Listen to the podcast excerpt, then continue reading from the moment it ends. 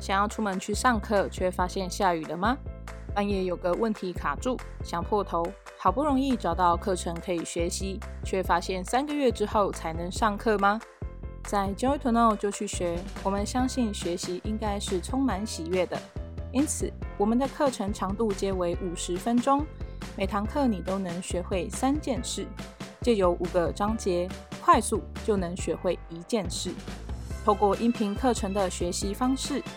提供你获得迈向成功与快乐所需的专业知识，让你轻松就能学得会，快速就能用得着，立即就能做得到。即日起加入 Joy to Know 官网会员，即可领取一百元课程折价券。现在就来逛逛吧！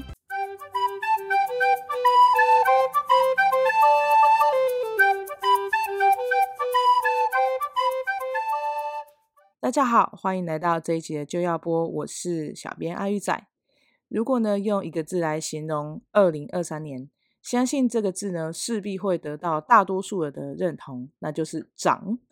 从我们每日的食衣住行、娱乐以及教育呢，都面临着不同幅度的价格异动。在以前呢，一千元就可以生活一个星期，现在有可能一天或甚至吃一餐就花完了。至于是什么原因造成涨价，其实已经无从考究。要追溯其源头呢，其实牵扯太多了。尤其呢，除了环境啊、经济啊、商业策略，还有人力啊、全球粮食危机、战争等等各种方面呢之外，在面对涨价已经是不可逆的伤害时，我们应该要采取的呢，不单只是去追究是谁对谁错，而是呢，想想该如何应对各种涨价所带来的冲击。那今天的这一集就要播呢，我们想要来跟大家聊聊五个呢，可以让中小企业在面对涨价时呢，能够采取的应对措施。那么现在我们就邀请 Steve 来跟我们聊聊这个主题吧。大家好，我是 Joy to Know 的创始人，我是 Steve，欢迎来大家来到这个月的创始人时间。是的，那 Steve 今天要来跟我们的听众朋友们聊聊，就是抗涨的一些策略，对吧？应该说比较像是说抗涨大概难了哦，因为最近的 我想这几年这样下来的话，其实不管是原物料成本啊，然后整个水电啊、油电啊，然后这个基本工资都做了一些调涨嘛哦，那所以对企业主来讲的话，这个成本的压力其实是非常巨大的。嗯，呃，可能都已经到了一个就是。不得不去思考涨价这个问题，所以其实涨已经是抗不住了啦。只是说现在就是大家在遇到涨价的时候，怎么样去处理啊？不管是从实际的角度，或是从消费者的心理上面，怎么去做这个调整，让这个涨价呢，能够尽量的不要对企业主造成比较大的冲击。我想这是今天我们希望能够跟大家分享的一个主题。嗯，我觉得你有提到一个重点是，涨价它已经是一个没有办法呃避免的状况，对吧？那身为企业主的听众呢，他们在涨价的这个时机点应该要怎么抓？他到底是应该要在感觉我快撑不住的时候就马上调整价格，还是他应该要就是撑撑撑撑到最后一刻才去调整价格呢？这个是一个很好的问题哦。其实涨。定价这件事情一直以来，其实就是在整个企业经营当中一个其实最伤脑筋的部分。对呀，啊，因为尤其是在一个市场经济就是自由竞争的情况之下，嗯，呃，我相信每个人他都希望他能够把他的产品、他的商品卖到商品跟服务卖到最好的价格嘛。对啊，就至少不是说赚很多，可是也是要合理嘛。能够卖高价，我想没有人想要卖低价啊。对。因为可以赚比较多，没错。但是卖高价真的能够如我们所愿，就是我们想要调什么价钱就调得上来吗？这个其实是一个现实当中其实不太容易。不管你的公司有多大哦，除非你是那种就是国家主导的企业，就是政府说我要涨就是得涨那个。也也，然后可能又又不是一个所谓的民主的呃政府的形态，或许这件事情是做得到了。嗯嗯、对，但是以现在我们这种就是开放型的社会市场竞争民主制度之下，这个已经不是说我们想要涨，那我们我们就能够如我们所愿去涨，而不需要考虑到很多其他的因素。嗯，所以今天我们来谈涨价这件事情，我们就是希望能够从几个我们可能得去考虑的点，嗯，去思考啊。刚才回回回应到那个阿玉仔的问题，到底要先涨还是后涨？还有到底该怎么涨？所以我觉得这个其实是我们今天希望透透过这个分享呢，给大家一些方向。嗯，那可能在。不得已，我相信呐、啊，在今天听我们节目的企业主，通常能不涨，都希望不要涨。对呀、啊，如果一涨价，客人跑掉了，就其实也是很担心呢。没错，其实这就是一个很重要的问题了，一个思考点。对、啊，所以呢，能不涨，通常大家都不会希望能希望要涨价，就是因为实在是没办法。嗯，那既然要涨，怎么怎么涨，什么时候涨？嗯然后涨的时候怎么去谈这个问题，就变得非常非常的重要。嗯，对啊。那所以我们回到回到丁那个阿玉仔刚刚的问题，就是要先涨还是后涨？在思考这个点的时候，其实要要要考虑到的一点就是说，你现在的商品跟服务跟你的公司，在你所属的产业当中，到底是什么样子的地位？假设说你今天是，哎，我是领导者，就是我可能是第一品牌。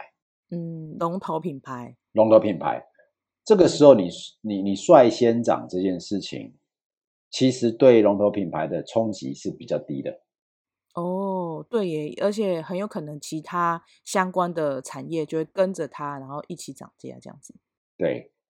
但是如果说你所属的你的公司、你的产品跟服务，跟你你你你自己在这个。产业当中的位置，如果你今天不是龙头品牌的话，你就得考虑涨价的时机点。嗯，怎么说？比方说，如果今天我们我们不是这个产业当中的一个领导者，这代表什么？你在这个市场上面，其实竞争者是比你强的。哦，所以有可能我本来就是呃以价格是一个优势，那如果我现在涨价，我这个优势就没有了。对。这个是没错的，这是一个非常明明显的部分。就是我既然在这个产业当中，我不是龙头，就代表我在整个竞争的位置上面，可能不是处于一个最优势的地位。对啊。那这个时候，如果你率先涨价的话，呃，我们回到消费者的角度，那我可以跟别人买啊。嗯，对耶。反正你也不是，你也不是第一品牌。对，就是人家会想说啊，我要 CP 值高，CP 值高啊，我看你就不是最有名啊，你又那么贵，那我就跟别人买。没有错，所以在这种情况之下，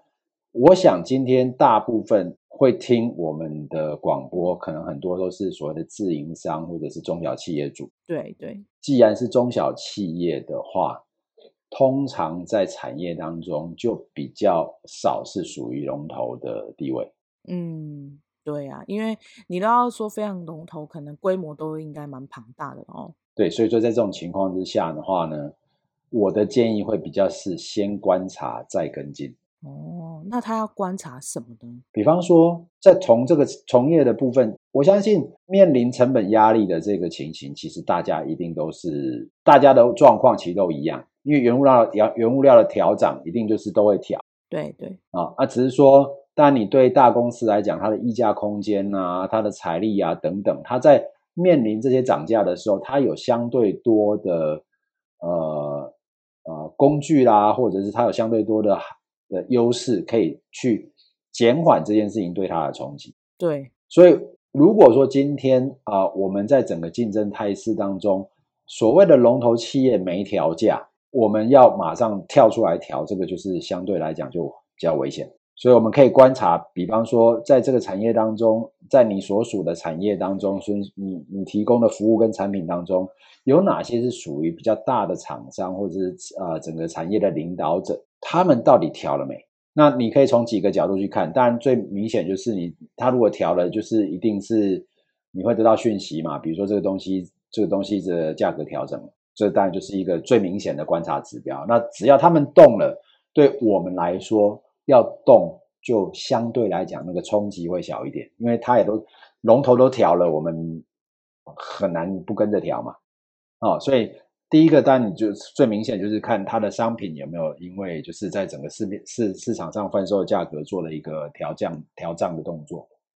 这是第一个可以观察的点。第二个就是，因为我们的商品跟服务，假设说今天，呃呃，我们是一样是卖到通路的东西好了，你在卖的时候，通路一定都会有讯息。你在跟通路商在谈的时候，他一定也会告诉你说，哎，某某公司打算要涨价啦，或者是，或者是，哎，听说有那个成本压力受不住，可能有些动作会会会调整，所以你一定也可以从通路商这边某种程度去收到一些讯息。嗯，这个我认同哦。你像我先生开的是饲料店嘛，那我们就是会跟厂商进货。那厂商来的时候呢，就会跟我们讲说，哎，那个哪一条路那边的店家，他们预计什么时候要调涨那个东西这样子，然后他也会告诉我们说，啊，因为某一个项目它是进口的东西，所以在下个月的时候呢，它会调整价格，所以这个是可以透过，就像你刚刚提到的，就是不同的通路，它会有不同资讯这样子。没错，那所以基本上就是说你，你你从这个角度来看的话，你就可以，哎。从通路商这边去得到讯息，哎，好像有人要调了哦，好像得调了。那你这个时候就是哦，那你至少自自己知道要有什么准备嘛。对对对。那第三个当然一定从客人这边来啊。如果说今天我们开的是小吃摊好了，或者是面店，一定你在客在客人进来吃东西聊天的时候，他一定会提到，就是说，哎，比如说前面那那那家牛肉面店涨价了啊，对不对？我们举一个最简单的例子啊，就是前一阵子就是闹得很闹得很大的那个。台南的某个很知名的那个、oh, 那个咸粥嘛，对不对？对 对对对。那他他就是他的那个他的那个就是在短期之内一直涨价，再加上他非常高调的处理这件事情的时候，其实都某种程度都会在市场上面造成蛮大的冲击嘛。嗯，真的诶。那如果我们是我们是同业一样是做小吃的，诶我们就可以了了解说，那我我有人这样做了，那他他这样做了，那我们是不是啊、呃、一个知名店家也这样做了？那我们是不是也可以准备做某种程度的调整？嗯，所以这个就是我刚才提到，就是说我们可以从实际商品的价格，我们可以从通路这边所听到的消息，或者是从市场上面，比如客人给我们的反馈，对，我们就可以知道说啊什么时候可以调。嗯嗯嗯，哦，就所以然后这个就是。所以，我们第一个在考虑时间点的情况之下，呃，假设今天我不是龙头企业的话，通常以先观察再决定怎么跟进，对我们来讲是会是相对比较没有风险。嗯，那既然已经知道就是什么时机点可以调涨，可是调涨有可能客人会跑掉啊，那这样怎么办？所以我们就要考虑啊，就是我该调的时候，我们就要看到这个第二个点。那第二个点就是说，你既然要调涨的时候，你就要得考虑到你怎么去调，跟那个价格要怎么定嘛。嗯，但调调调账很很很明显，就是你第一个要考虑到的是第第一一定是成本的问题。哦，就是要计算成本符不符合这样子。对对，那这个成本呃，也也也就是除了成本之外，你要考虑到是那个你的市市场价格的竞争嘛。哦，对。那所以你成本竞争力跟你的利润。这三个一定要做一个，就是这样一个通盘的检讨，嗯，你才比较能够确定说我要怎么去调整会比较好。对，但这里面有一个很重要的呃经济学的原理啊、哦，就是我很简单讲一下，叫做价格弹性。那价格弹性说穿了，其实就是消费者对这个产品它价格调降调低的时候的那个敏感度。比如说它的如果它的如果敏感度很高，比如说它的弹性很大。就代表我只要稍微变动一点价格的时候，消费者就很敏感。哦，对，像有一些东西，像我们那个粥啊，有我们有提到那个粥，就是它稍微调整，然后人们就会发现说，哇，怎么涨这么多？没错，所以你看哦，像那些生活必需品的民生消费品，这种大部分妈妈会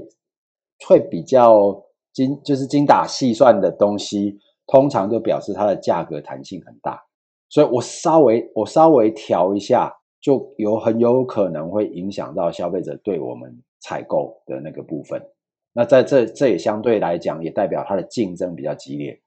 所以你看 A 牌的卫生纸一条这样，我买 B 我买 B 牌就好了。对啊，而且现在卖场都还会给你一个牌子，然后告诉你说这个价格除下去一张卫生纸等于多少钱呢？他都帮你算好好了。对啊，所以这这个这个是另外一个。我们在定价策略可以考虑的那个是从消费者心理的角度去看，这个是另外等一下我们可能会谈到的一个主题。但是第一个当然要考虑到成本，因为你如果不是因为成本增加，你不会想要调涨嘛。对对，那第二个你得考虑到我调涨的时候，这个时候这个价格的竞争，这个所谓的那个价格弹性这个东西就要考虑进来。我如果竞争很激烈的东西的情况之下，我得调，可是我我我调一点点，有可能就会就会失去我的竞争力。嗯，所以我要怎么调，这个就很重要。对，那当然，这中间就是你的调账跟成本之间，其实就是定义出你的企业所赚的利润。所以我到底是要用利润比较吸自己吸收利润而去维持价格的竞争性呢？哦，还是我怎么样透过比较好的运作，让成本的涨价比较幅度不会那么高？那这个都是这个整个就是要通产通盘的考量。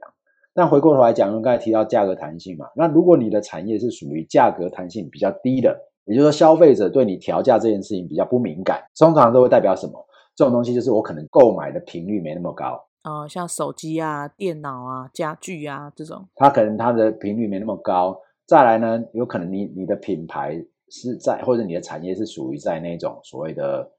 比较接近那种奢侈品啊、精品这一类的的的部分。嗯嗯嗯嗯，它不是民生必须这样子。对对，也就是你在价格的调整。对消费者来讲，它的影响不太大。这个时候，你当然调你在调整价格上面来讲，就会相对来讲比较比较不用那么担心。嗯，懂。那只是说回过回过头来讲，因为大部分的中小企业应该还是处于就是说，你你经营的产你经营的的事业，大概也都是比较属于那种大部分，我当然不能说全部啦，大部分人可能都还是在于这种价格弹性高的民生必需品的这一个部分，大部分的中小企业主大概会进入的行业或进入的产业，或者你生产的产品服务，都会属于成价格弹性相对稍微大一点点的部分。所以这个时候，你就要把你你你要怎么调价的时候，就要考虑到你要反映多少成本，你的市场竞争力在什么地方，那你怎么样去在利润，我要维持多少利润这件事情上面去做一些取舍，然后。再去考虑你的价格要怎么定。嗯，我发现呢、就是您刚刚有提到，就是说民生必需品，它因为价格弹性大，所以调涨呢就会让人们非常的有感嘛。那我有观察到有一些就是年轻人他创立的品牌，即使他可能是民生必需品，或是他是小吃，或者他是一些甜点，那他在呃就是提供这个产品的时候，他会让它。好像是高端奢侈品一样，就像我们前阵子在就是七月份的时候有那个呃蛋黄酥预购嘛，那这个像这种蛋黄酥的东西，其实它也有点说穿了，像我们路边都都可以吃得到啊，面包店都可以买得到的民生的用品，这样子都可以吃得到的小吃。可是，就是却用了一些呃，可能行销啊，或是宣传，然后让人们知道说啊，这个这个蛋黄酥很不容易啊，很好吃啊，然后所以它的价格啊，跟它的那个就是呃名牌的那种感觉，就是它有稀少性嘛，然后又而且它不容易取得，然后又有一种呃，你买到就好像你你吃到这东西是非常不容易的这样子，所以就会让人家给他一个那个爱马仕蛋黄酥的一个美名。所以我觉得，就是这也许也是一种赋予这个商品不同的认知的一种方式，对不对？就是你在卖这东西，已经不是打价格战，而是让人家觉得说，哦，我买到这个东西是一种荣誉感啊、成就感啊，很特别这样子。非常好，这个的确就是我们在调整价格的时候，刚刚我们提到就是市场竞争，然后呃利润的这个多寡，以及整个成本上升的幅度。然后加上你的整个呃所属产业跟你商品的这个所谓的价格弹性上面要去做个考量嘛，哦，但是呢，刚才阿玉已经提到这非常好的一个概念哦，你怎么样去破除在价格调整上面？如果说要整个彻头彻尾的改变，对我们来说，就是要从价值的角度去做思考。所以你怎么去创造你的很独特的价值？比方刚才讲那个什么爱马仕级的蛋黄酥，对。哦，嗯，你怎么去创造出这样的一个价值？哦，那这个当然就是要从啊、呃，比如说可能从行销面，对，那你可能从你的整个你怎么样在你的同样是做我们讲蛋黄酥好了，你怎么样去赋予你的蛋黄酥一个很特殊的价值？比如说用一些高级的食材啊，或者是说，哎，我我我我特地跟名人来做联名，对不对？比方说我我我一样是做蛋黄酥的，可是我这个蛋黄酥我怎我我可能跟啊、呃、某某的名人来做联名，像那个蛋黄哥 Seven 有卖蛋黄哥联名蛋黄酥，一个八十块哎、呃，没有。错，那就是这是就用联名的一个价格哦，或者是你直接到了一个卖到一个比如说比较呃独特高级的通路，那做跟通路的联名啊，就所谓的限定款。对对对。对，跟名人跟名店的联名等等，或者是说你做一个限时限量的这个组合，就这段期间卖完就没有，这些都是我们可能可以让这个价值赋予到产品当中的时候，就能够切开消费者在看我们商品的时候，会直接看到价格这件事情，断开那个他直接在价格上做比较的思考。嗯，因为他看到的是这个东西它的独特性啊、稀有啊，然后他跟我喜欢的偶像联名啊，什么等等。对，所以这个东西就是会变成，就是说我们的一个方式，可以让他把价格一下拉拉上来的时候，消费者不会太去介意的事情。比如说，以蛋黄酥刚才是很好的例子啊，我限时限量，因为。那可能就是中秋节那段时间，对啊，所以大家会觉得说，反正我一年只有买个一次，对，贵一点没关系。哎，没错。可是它的好处是什么？当你今天可以把你的某个商品卖到这个程度的时候，你其他商品的调价，消费者就比较不会注意。哦，而且他会觉得说，哦，这间就是很有名那间蛋黄酥，他们家卖的面包啊，这样也是一种宣传呢。对，比方说，我今天都已经在你这边买到一个一颗八十块的蛋黄酥的时候。当这个时间过去的时候，你原本一颗卖二十五块的蛋黄酥，这个时候卖三十块或卖四三十五块的时候，他也不会觉得贵啊。哦，对呀，啊，所以这个就是利用价利用价值的赋予，让大家可以断开对价格上面的一个比较。嗯，对。所以这个就是在我们在看我们在看整个价格制定当中的时候，我们可以采取的一些方法跟策略。然后在这个价格的调整上面呢，尽量的避免就是消费者就是卡在就是啊，你东西变比较贵，我可去跟别人买的这一种直接比较的这个的那个角度这样。我跟你讲，还有一个我家附近很有趣的一间店，它是一个就是素食的小吃摊，然后它也没有到就是走很高端或是很精品，或是跟名人联名哦。可是他每一次调涨价格啊，他都会做一件很有趣、很可爱的事情，是他会换全新的菜单，他会把一模一样的菜色的东西呢，全部换一个新的名字，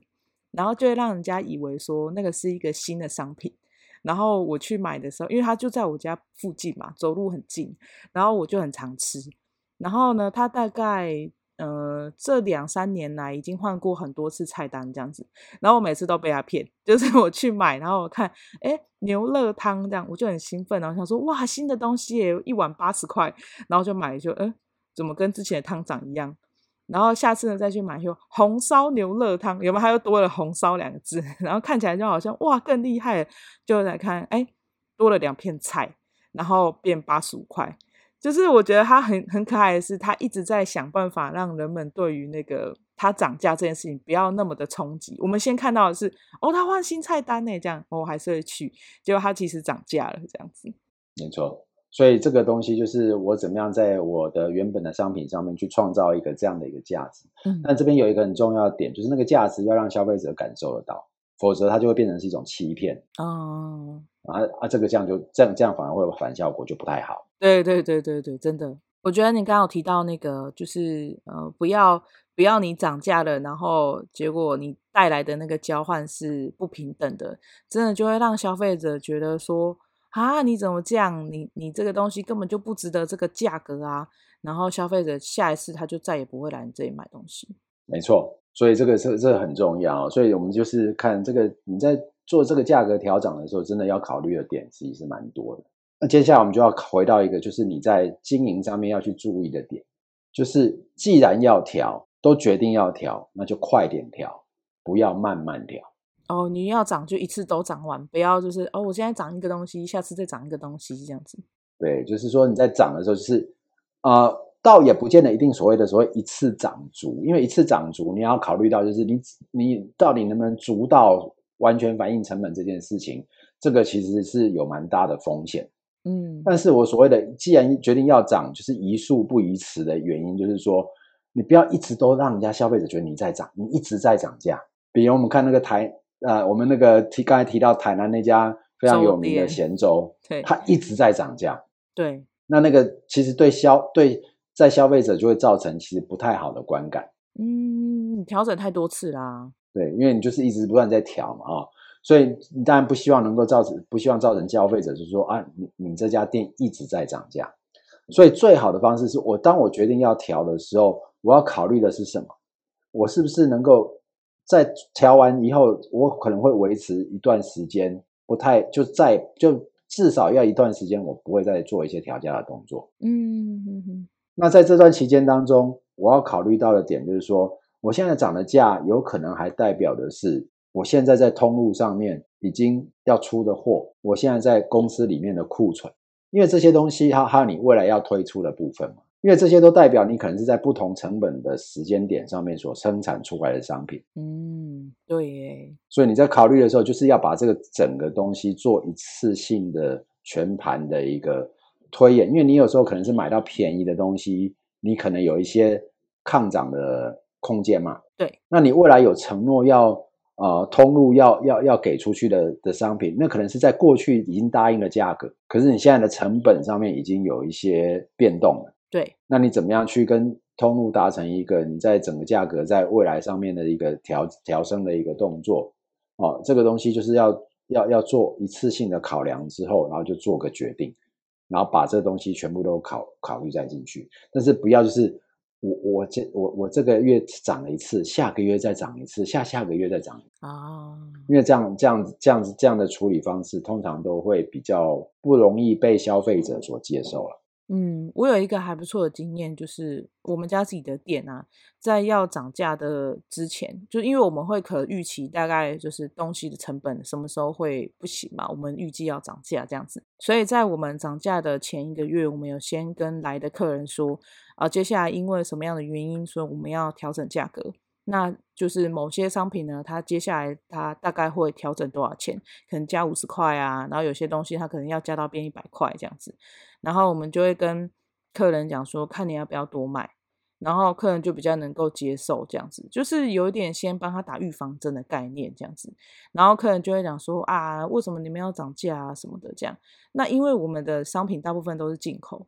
所以就可以跟他们聊一聊，就是呃战争啊，或国家情势等等。那大部分的人啊，他们是有这些基础的认知的，所以嗯、呃，当听完这一轮故事之后，他们是可以接受这个调整，而不是就是你你不让他知道，然后你都不跟他讲，然后你就突然涨价，他问你也说啊我不知道啊啊，就现在生意也难做诶，怎样怎样，那他们就是没办法接受，我觉得。没错，所以。阿玉仔，阿玉仔已经提到了下一个我们在谈涨价的时候很重要的点，就是涨价千万不要偷偷涨。哦，对对对，真的是这样。那一定要让你的消费者知道，因为这这会有点诚信的问题。尤其是他进来说：“哎，我为什么我上次买的东西是这个价钱，然后你怎么这次变成是这个价钱？”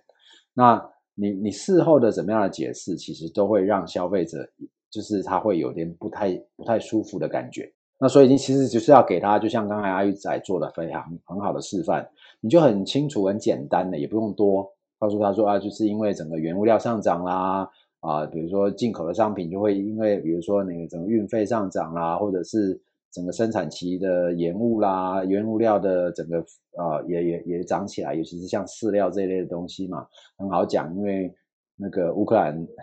乌克兰是全全全世界很重要的一个谷。这谷类的的的出口国嘛，啊，所以这个这个这个我相信大家都能够理解啊。那所以在在这个情形的情况，就千万不要不让你的消费者知道你涨价这件事情，由他们来发现，其原来你已经涨价了，是一件很不好的事情。所以就是要面对这个状况，是事先让消费者知道，说我什么时候得涨。那当然你可以有一些聪明的做法，像刚才阿玉仔有提到嘛，那你现在要不要多买啊？可以囤一些东西。假设这东西如果没有所谓的保鲜期的东西的话，对啊，啊，那当然你如果开什么餐馆，那那很难呐，因为 因为他不可能吃个吃个一餐，然后隔个三天嘛，不太可能。但是你可能让他知道说啊，那我们的是接下来我可能就是我们可能在啊两个礼拜之后，我们的那个我我们的餐点可能要做一些调整，这样这样消费者知道他有个做成准备。那另外你就一样也可以，就是说哦，我们因应这个调整呢，除了原物料上涨之后，我们你可以可以就是说还是回到我们刚才提到价值这件事情，比如说你更换一些食材，更换一些原料是好一点的，所以那个部分就会让消费者觉得说啊，我今天的调整价格不完全只是因为反映原物料涨价而已。我也提，我也提升了我产品的品质或服务的品质嘛，升级。我用了比较贵的东西，所以在这种情况之下，那个涨价的冲击也可以因为这样比较小。嗯，你讲到那个升级啊，我有想到有一间就是呃，它是卖西餐的餐厅，然后因为他们比较像是平价的西餐，它不是那种很高级的西餐。然后呢，他们有一个做法是。当他的那个牛排啊要涨价的时候，他是先推出一个比较贵的牛排，就是他他让人们就是有意识到说，哎，这间店他们要开始有点改变了，这样他就是走比较高端的路线了，这样子。他本来都是平价牛排嘛，一克就是一百一百二这样，就他突然推出一个什么十二盎司，然后就要四百多块这样子，然后五百多块这样。然后消费者去吃的时候，就会想说好奇，哎，试试看看，就会发现它这个肉真的不一样。然后下次来的时候，然后就越来越多客人想要吃那个。然后过了一段时间之后，他就把他的菜单全面都换成是那个肉，然后所有东西就变贵了。所以我觉得这也是一种，嗯、给人家有一点预告，然后蛮舒服的阶段性转换这样子。没错，所以它就是从价值的角度去做这个产品上面一个提升嘛，哦，对，这个当然一定都好过你只是告诉贵对，告诉你的客户说哦，因为整个呃进口牛肉都涨价，所以我们不得不做调整。嗯，对，当然这是一个最主要的原因啦，但是你可以加入一些价值的思考，可以让这件事情的冲击减到比较低。对对，没错。所以我们就来到了这个思考当中的最后一个，给大家做一个参考的地方，就是。要创造出让消费者自己做决定的印象哦，要怎么创造呢？比方说刚才呃阿玉仔他提到那个牛排的例子就很好。假设我的主力商品得涨价，那我推出一个高级的商品比它要贵，我同样也推出一个次就是比它再低一级的商品，比如说我肉变比较少，那比较便宜，但我把中间的那个部分稍微往贵的东西再调整靠近一点点。这个时候，消费者会觉得说：“哎，我有贵的东西啊，我有中间这个中间这个产品是我们本来就在卖的主力商品，最需要涨价的。那我也推出一个比较便宜的东西。消费者他有三个选择的时候，他可能，哎，我比较一下中间这个东西还是 CP 值相对比较高，他还是会买这个。所以我买了中间，可是问题是你价格已经调整。哦，对。所以在这个情况之下，消费者就会变成他在不知觉的情况之下。”他觉得他自己选的这个东西，他就不会去考虑到我选的这个东西变贵。对啊，我是选了这三个当中，我觉得 CP 值比较高的，所以一样也是断开了他对价格上面的一个直接比较。这有点像那个我们去买麦当劳或者买星巴克的时候，它旁边不是都会卖水啊、卖果汁吗？然后一瓶水卖一百块，你就会突然觉得说啊，一百四十块的咖啡也没有很贵啊，我还是喝咖啡好，你就不会想要花一百块去买水，觉得很蠢。没错，所以这个就是所谓的上中下定价法。嗯，对对，所以你会你会给出一个，比如说比这个东西再高的那个的东西，像刚才阿阿玉提到那个牛排的那种，我我升级，对不对？对，那我一样可以做一个，哎，我减量的，比较便宜一点点，但是可能便宜不多。对，那我把中间的这个原本的这个东西呢，我可能还是说做说做一点点一点点的改变，可是我就把价格拉上来。嗯。那这时候大家就会在 CP 值上面去做一个选择。哎，我觉得中间这个东西 CP 值还是比较高，所以我我我打算选这个。但是这个是已经调整过价格的部分，只是消费者他不会把注意力放在啊，原来你变贵。对，他会想说，哎，这个东西我买到赚到哦，这样。对，所以这个就是用一个就是有点像是啊打心理战的方式，让消费者自己觉得说啊，这是我自己做的选择。啊，这样感觉就不一样哦。我不是被迫，因为你变贵，所以我只能选一个比较烂的，而是我想要选这个，我觉得比较划算。我是聪明消费，没错，没错。所以这个就是最后一个蛮好的，大家可以去思考的点，有没有办法在你的这个部分去创造出这样子的一个用上上中下的定位法，把你主力的商品放在中间，然后做一点调价，但是你你用创造另外上跟下的这两个两个类型的商品去淡化这件事情。对，那同时也让他去觉得他做了一个好的，就是高 CP 值的选择，这样。嗯，我觉得很棒哎。我觉得今天的分享对于中小企业来讲啊，真的是蛮实用的。因为像我们自己，就是也都我自己的店，就是面临不同的那个抗涨，就是不同涨价的阶段这样子。其实我们有稍微做对一些，我觉得也还不错。真的就是有不同的带来不同的好处这样子。是啊。所以呃，就希望说今天的这个在定价这个，因为定价一直来讲，其实对经营来说是一个蛮重要，而且其实是不太好处理的主题。对啊。那透过今天的这个分享呢，给大家几个思考的点哦。嗯。那也希望能够在这一段大家都必须要不得不去面对涨价这个议题的时候，能够有一些帮助。